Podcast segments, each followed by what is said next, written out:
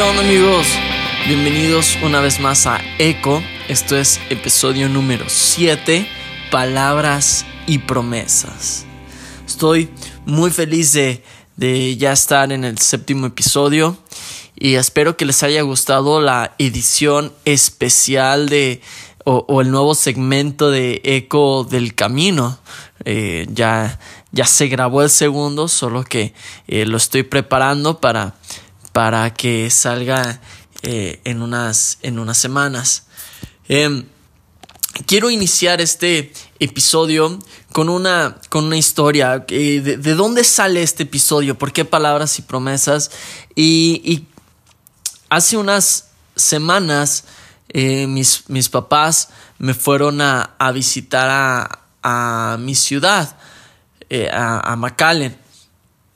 Y bueno, para los que no me conocen mucho, eh, mis papás José y Magda Félix eh, son directores internacionales de una organización que se llama Redime.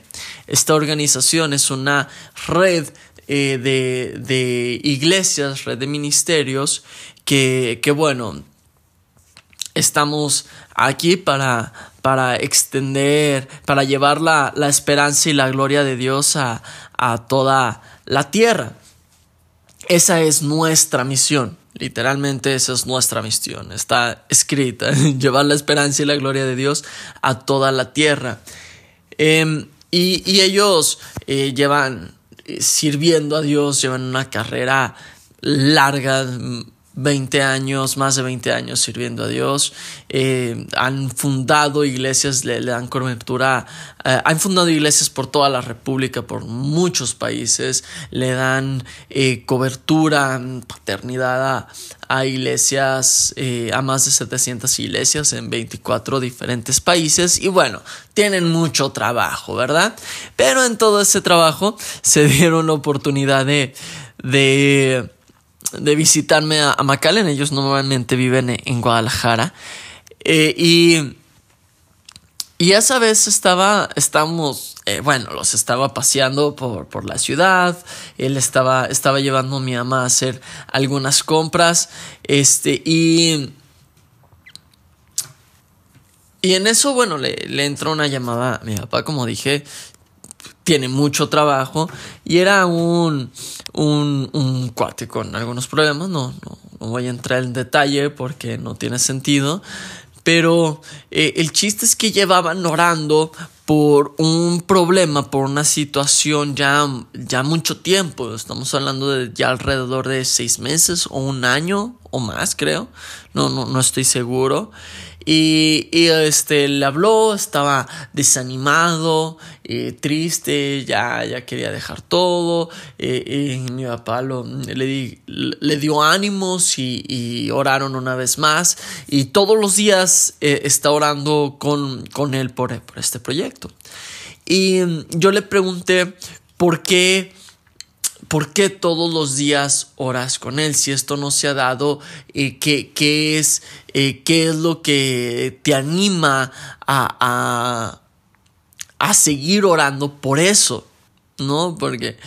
Em, y él voltea y me dijo, pues, muy fácil, hay una promesa en la Biblia que dice, clama a mí y yo responderé. Y punto. Y bueno, yo, yo me quedé pensando algo muy, muy real. Y es, ¿y cuántas veces eh, no nos encontramos promesas en la Biblia tan importante, tan poderosa, tan grande como esta? Clama a mí, yo responderé. Y no las entendemos, no las utilizamos, no las aprovechamos.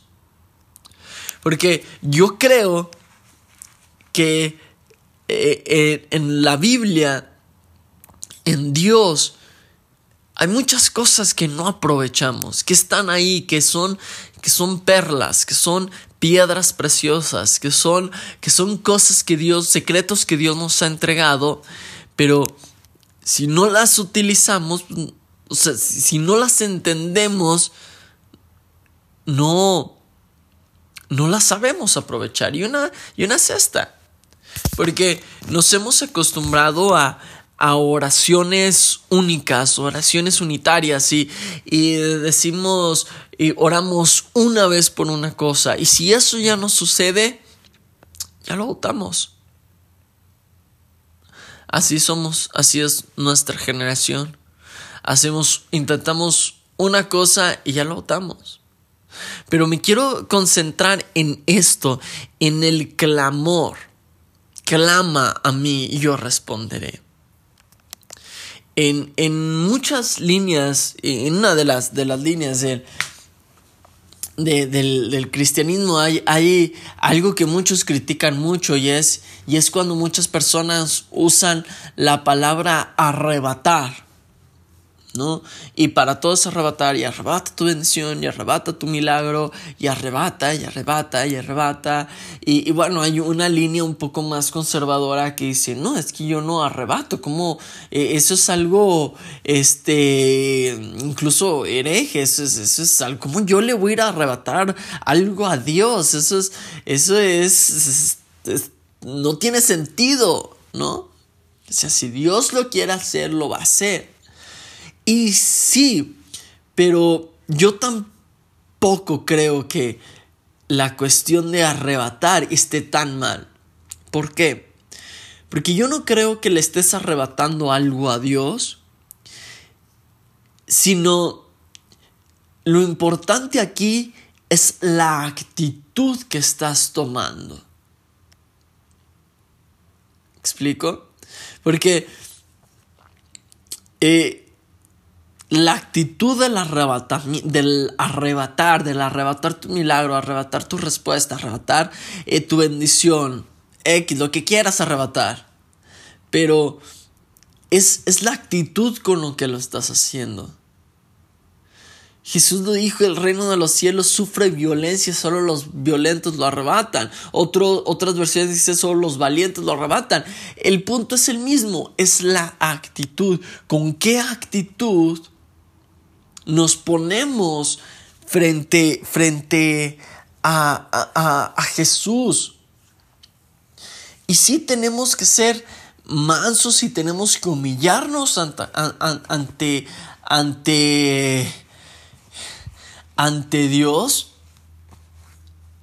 Pero muchas veces también tenemos que, que ser agresivos en conquistar lo que queremos. Tenemos que ser agresivos en cómo nos enfrentamos a la situación que tenemos enfrente. Y esa es la actitud de clama a mí. Es una actitud fuerte, agresiva, de yo no voy a soltar. Esto yo no voy a dejar de orar y voy a orar 20 años, voy a orar 30 años hasta haber cumplido lo que he estado, lo que he estado orando. Pero lo voy a hacer lo voy a hacer. Esa, esa es la respuesta, es de, de, eh, eh, Dios, yo arrebato mi milagro porque voy a orar hasta ser sano todos los días. Y, y, a veces no se trata de solo la respuesta que nosotros queremos, porque esa es, esa es otra, algo muy interesante es que creemos que vamos que la respuesta debe de ser conforme a lo que nosotros queremos, cuando a veces la respuesta no es necesariamente la respuesta que nosotros queremos recibir, pero es la respuesta que viene de Dios. El versículo, este versículo es Jeremías 33:3 y exclama a mí yo responderé. Y aquí viene, y te revelaré cosas grandes e inaccesibles que tú no conoces. O dice que me va a revelar cosas, lo que yo quiero, que me va a entregar lo que yo quiero, sino me va a revelar cosas grandes, inaccesibles, que yo no conozco. Pero es lo que viene de su corazón.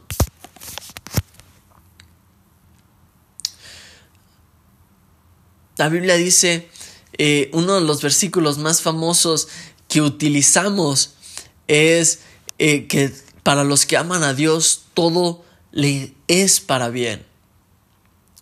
Pero se nos olvida la parte que sigue, que dice conforme a su propósito.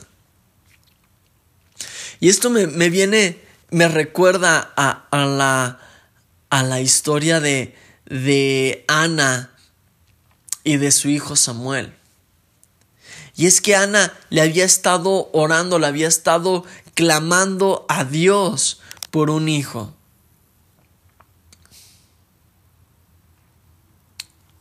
Y ese hijo no llegaba. Y bueno, rodea toda una historia, pero me quiero concentrar en esto. La respuesta de Dios llega hasta que Ana hace algo diferente. Y es que Ana le Ana pacta con Dios. Y esto es para los que creen que los pactos no funcionan, pero Ana pacta con Dios y le dice, si tú me das un hijo, yo te lo voy a entregar para que te sirva. Y en ese momento, en ese momento es cuando Dios le contesta. Mi amigo y pastor eh, Toño del Río lo dice de esta forma. Nosotros no nacemos con un propósito. Un propósito nos hace nacer. Es decir, no somos primero nosotros y después un propósito, el después el propósito. Es primero el propósito de Dios, primero el sueño de Dios y alrededor de ese sueño nacemos nosotros. ¿Por qué la respuesta de Ana no llegaba? Porque Samuel todavía no se podía alinear a ese propósito hasta que Ana dijo, ok, te lo voy a entregar. Entonces en ese momento la, el anhelo, la, la pregunta, la, lo que Ana estaba pidiendo se alinea con el propósito de Dios de entregarle un profeta a Israel y ¡pum! Como una explosión cósmica, nace Samuel. Le añadí un poco de dramatismo ahí con lo de la explosión cósmica, pero... Pero sí, así fue, así es. Y fue esa misma actitud agresiva de arrebatar algo que Ana tuvo, de decir, eh, Dios, yo voy a hacer lo que sea necesario para que mi respuesta sea contestada, hasta el punto en que le pegó. Le pegó lo que Dios estaba buscando que era alguien que entregara a su hijo. Que Dios tenía ese propósito. El propósito era un profeta para Israel. Y que qué fácil a veces nos rendimos.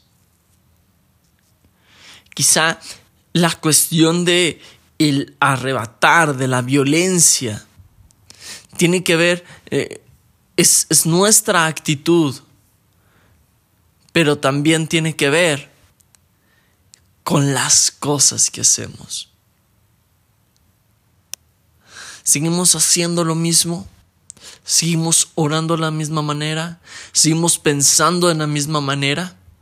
¿O acaso nos, nos debemos de preguntar qué es lo que debemos de cambiar en la forma en la que oramos, cuál es el propósito eterno de Dios para nuestras vidas, qué es lo que debemos de cambiar, qué es lo que debemos de entender, decir, para que esta respuesta nos llegue. Eso, esa es la actitud.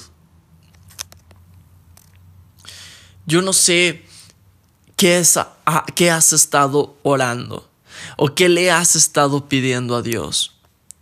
Pero creo muy firme en mi corazón que hay una, hay una, hay una promesa para nuestras vidas que exclama a mí y yo te responderé. no dejes de, de clamar. No lo hagas una vez, no lo hagas dos veces, hazlo todo el tiempo. Pero también hazlo con la, hay que hacerlo con la actitud correcta. Y voy a terminar con esto. La primera persona a la que Dios, a la que Jesús le revela y le confirma yo soy el Mesías, fue a la mujer samaritana en el pozo. Y no fue por otra cosa más que por tener la actitud correcta y hacer las preguntas más atrevidas. Fue por el corazón. Te animo, no dejes de clamar. No dejes de clamar. Hay veces que como Jacob hay que pelear un poco por la bendición, por el cambio de nombre, por lo que necesitamos para transformar nuestras vidas.